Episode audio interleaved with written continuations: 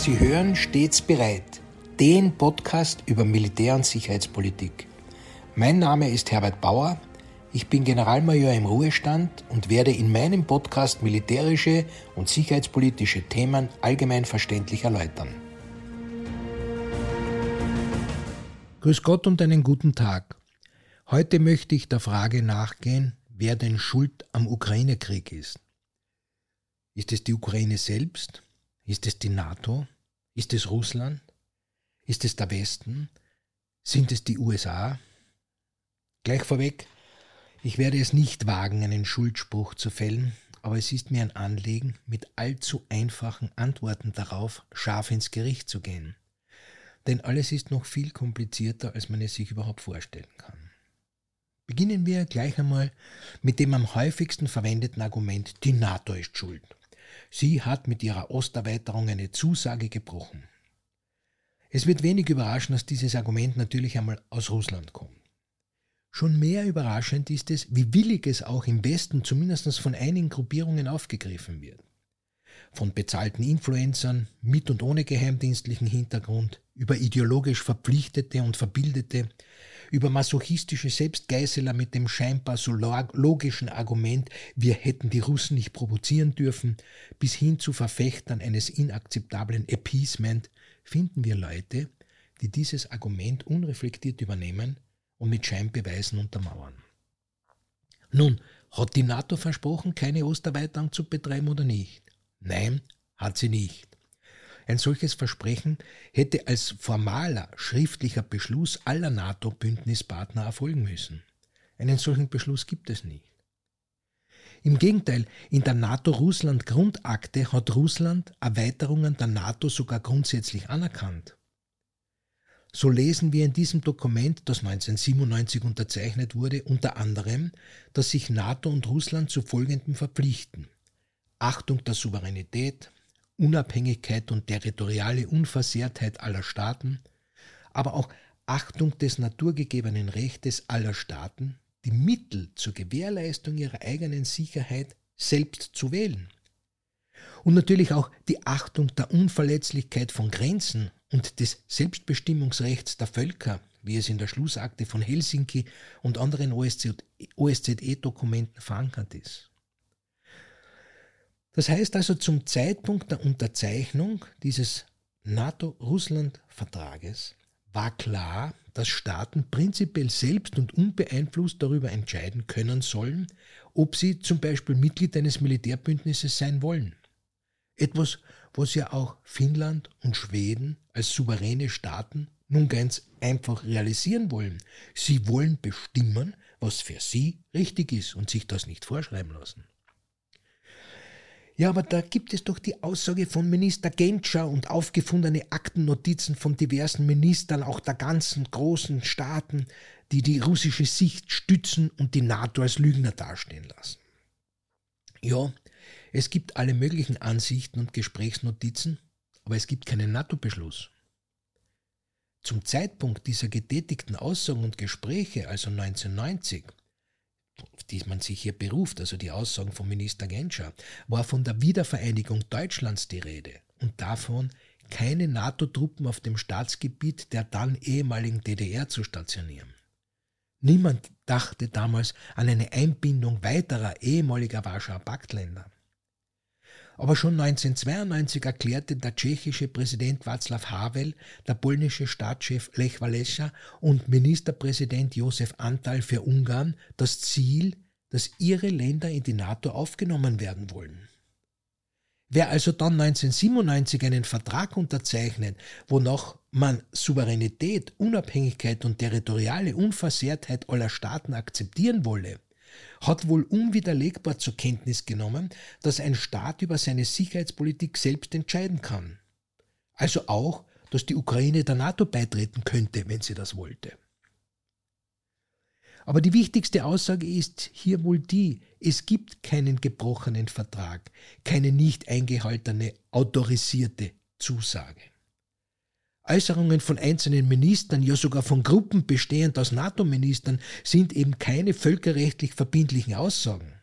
Das wissen übrigens aber alle Vertragspartner und alle, die einen derartigen Vertrag unterzeichnen.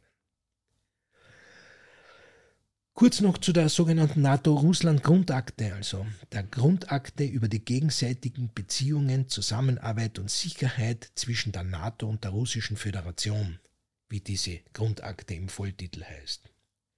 So liest man dort, ich zitiere, die NATO und Russland betrachten einander nicht als Gegner. Zitat Ende. Und weiter, ich zitiere, dass man auf höchster politischer Ebene eine dauerhafte politische Verpflichtung eingehe, im euroatlantischen Raum gemeinsam einen dauerhaften und umfassenden Frieden auf der Grundlage der Prinzipien der Demokratie und der kooperativen Sicherheit zu schaffen. Das wurde unterschrieben von beiden Seiten. Weiter steht in diesem Vertrag auch der Verzicht auf die Stationierung von Atomwaffen in neuen Mitgliedstaaten. Also man spricht hier von den neuen Mitgliedstaaten. Abhängig von der Sicherheitslage begrenzt der Vertrag auch die Stationierung von Truppen, wobei eine Truppenaufstockung nicht grundsätzlich ausgeschlossen wird. Der Hinweis auf die neuen NATO-Mitgliedstaaten dokumentiert die Anerkennung einer Erweiterung. Den genauen Wortlaut finden Sie in den weiterführenden Links in den Shownotes. Wer waren denn die Unterzeichner? Die Absichtserklärung wurde am 27. Mai 1997 in Paris von allen Staats- und Regierungschefs der damaligen NATO-Mitgliedstaaten, dem NATO-Generalsekretär und auf Russlands Seite von Präsident Boris Jelzin unterschrieben. Die Hoffnung, die man auf diese Entwicklung setzte, drückte der damalige deutsche Bundeskanzler Helmut Kohl nach der Unterzeichnung wie folgt aus, ich zitiere. Über Jahrzehnte war unser Kontinent geteilt.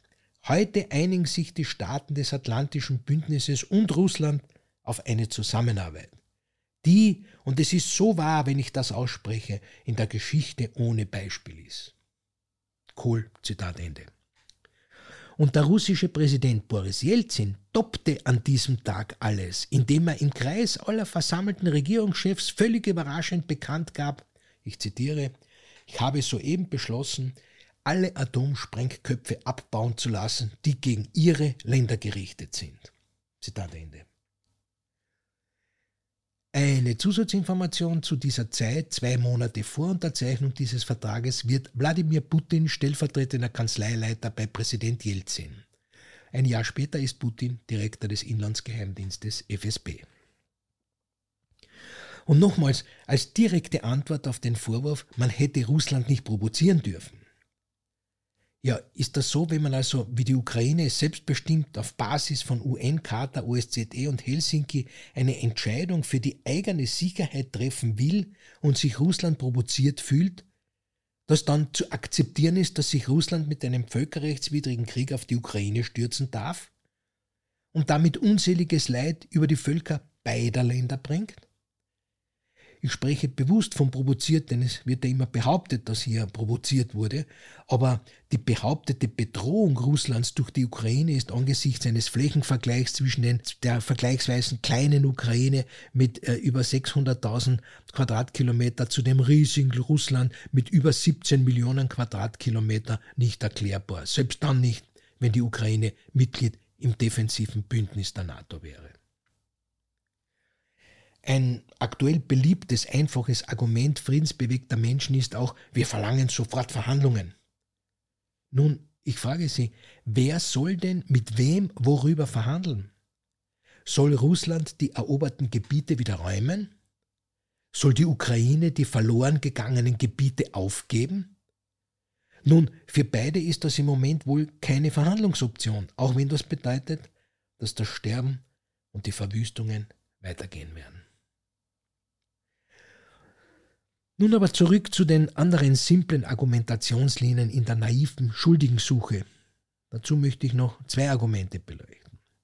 Ich beginne mit der Ansicht, wenn die Ukraine schon nicht schuld am Kriegsbeginn ist, so ist sie es doch, weil sie nicht aufgibt und gegenüber der Übermacht kapituliert. Ich sehe es schon als besondere Vermessenheit an, einem Volk, das offensichtlich für seine Freiheit kämpfen will, vorschreiben zu wollen, dass es sich doch gefälligst dem Angreifer ergeben sollte. Wenn das Motiv für eine derartige Haltung dann womöglich noch in der eigenen Bequemlichkeit liegt, wird es besonders verwerflich. Aber wie gesagt, es ist alles noch viel komplizierter, Wenn man nämlich das 1997 erschienene Buch, Zitat Buchtitel Die einzige Weltmacht, vom US-Politikberater Brzezinski liest, kann man nicht davon ausgehen, dass sich die Lage in absehbarer Zeit entspannt. Denn offenbar geht es um weit mehr als die Ukraine. Er behauptet, dass die Unabhängigkeit der Ukraine Russland seiner beherrschenden Position am Schwarzen Meer beraubte.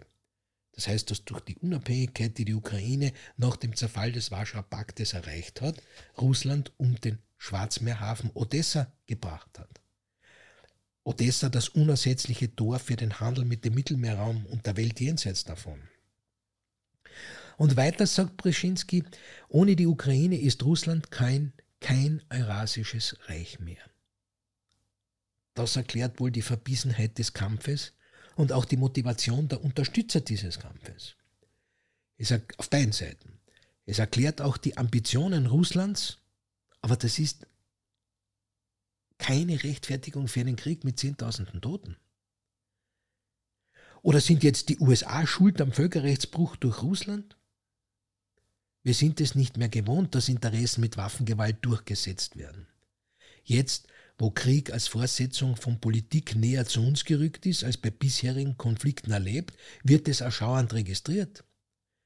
Nicht, dass ich Gewalt zum Durchsetzen von Interessen befürworte, aber es ist eine unveränderte Realität seit Menschen gedenken, und wer das nicht berücksichtigt, läuft Gefahr, unter die Räder der Geschichte zu kommen. Und nun noch die letzte Argumentationslinie, die ich betrachten will. Natürlich ohne damit vollzählig zu sein. Äh, ich möchte die Argumentationslinie der Waffenlieferungen des Westens betrachten. Also jene Argumentationslinie, die die Schuld für den andauernden Krieg in den Waffenlieferungen sieht. Diese Waffenlieferungen hängen wohl mit dem zuvor Gesagten zusammen, denn nochmals ein Blick zu Brzezinski, der Amerikas Vorrangstellung in Eurasien bedroht sieht, falls sich die Staaten der ehemaligen Sowjetunion zusammenschließen und dem Westen eine Abfuhr erteilen. Deshalb müsse das Aufkommen einer dominierenden gegnerischen Macht unbedingt verhindert werden, so Brzezinski. Sind somit die Amerikaner schuld am Krieg, weil sie Russland nicht größer sehen wollen, als es derzeit ist? Wie gesagt, alles sehr kompliziert, keine Sachverhalte für einfache Antworten. Bevor man sich aber nun gegen Waffenlieferungen als Kriegsverlängerung ausspricht, sollte man sich allerdings die Alternative vor Augen führen. Würde die Ukraine nicht kämpfen, wäre dieser selbstständige, demokratieanstrebende Staat bereits von der Landkarte gelöscht und unverbrauchte russische Truppen, inklusive des dann unbenannten und auf Russland vereidigten ukrainischen Militärs, würden an der Grenze zu Polen stehen. Ein Gedanke, der baltische Länder, aber auch ehemalige Warschauer Paktländer um ihre Freiheit zittern lässt und gegen all das stehen würde, was unter dem jüngst verstorbenen letzten UdSSR-Führer Michael Gorbatschow sowohl in Russland als auch im übrigen Europa durch Glasnost und Perestroika möglich wurde. Ja, Waffenlieferungen verlängern den Krieg, aber sie helfen einem Staat, seine bedrohte Existenz zu sichern und für die für uns so selbstverständliche Selbstbestimmung zu kämpfen. Wer sich also gegen die Unterstützung der Ukraine stellt, fördert den Sieg einer Tyrannei und untergräbt den Gedanken von Souveränität und Selbstbestimmungsrecht eines Staates abgesehen davon, dass die unausgesprochenen Kriegsziele ja nicht nur die Ukraine, sondern auch Europa als Ganzes betreffen, wie wir inzwischen mit der der Energiekrise und der Destabilisierung des Wirtschaftssystems unschwer erkennen können. Zum Schluss noch eine interessante, wertorientierte Einschätzung der Lage. Eine Einschätzung der Lage durch den US-amerikanischen Historiker und Professor an der Yale University Timothy David Snyder. Ich zitiere. Seit 1991 die Sowjetunion zu Ende ging und die Ukraine selbstständig wurde, hat sich die Ukraine zögernd, aber unmissverständlich in Richtung einer funktionierenden Demokratie bewegt. Die Generation, die jetzt das Land regiert, kennt die sowjetische und vorsowjetische Geschichte, erlebt aber Selbstbestimmung als inzwischen selbstverständlich. In einer Zeit, in der die Demokratie weltweit im Niedergang begriffen ist, ist der ukrainische Widerstand gegen die russische Aggression eine für viele überraschende Bekräftigung des Glaubens an die Prinzipien der Demokratie und ihre Zukunft. In diesem Sinne ist die Ukraine eine Herausforderung für diejenigen im Westen, die die ethischen Grundlagen der Demokratie vergessen haben und dadurch wissentlich oder unwissentlich den Oligarchen und Imperien im In- und Ausland das Feld überlassen haben. Somit ist der ukrainische Widerstand eine willkommene und notwendige Herausforderung. Zitat Ende. Zitat vom US-amerikanischen Historiker und Professor an der Yale University Timothy David Snyder.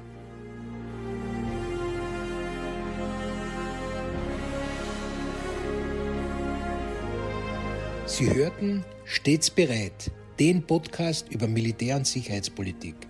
Sollten Sie Fragen zum Militär oder zu sicherheitspolitischen Themen haben, schreiben Sie mir bitte ein E-Mail an missing-link.media. Vielen Dank fürs Zuhören. Bis zum nächsten Mal. Ihr Herbert Bauer.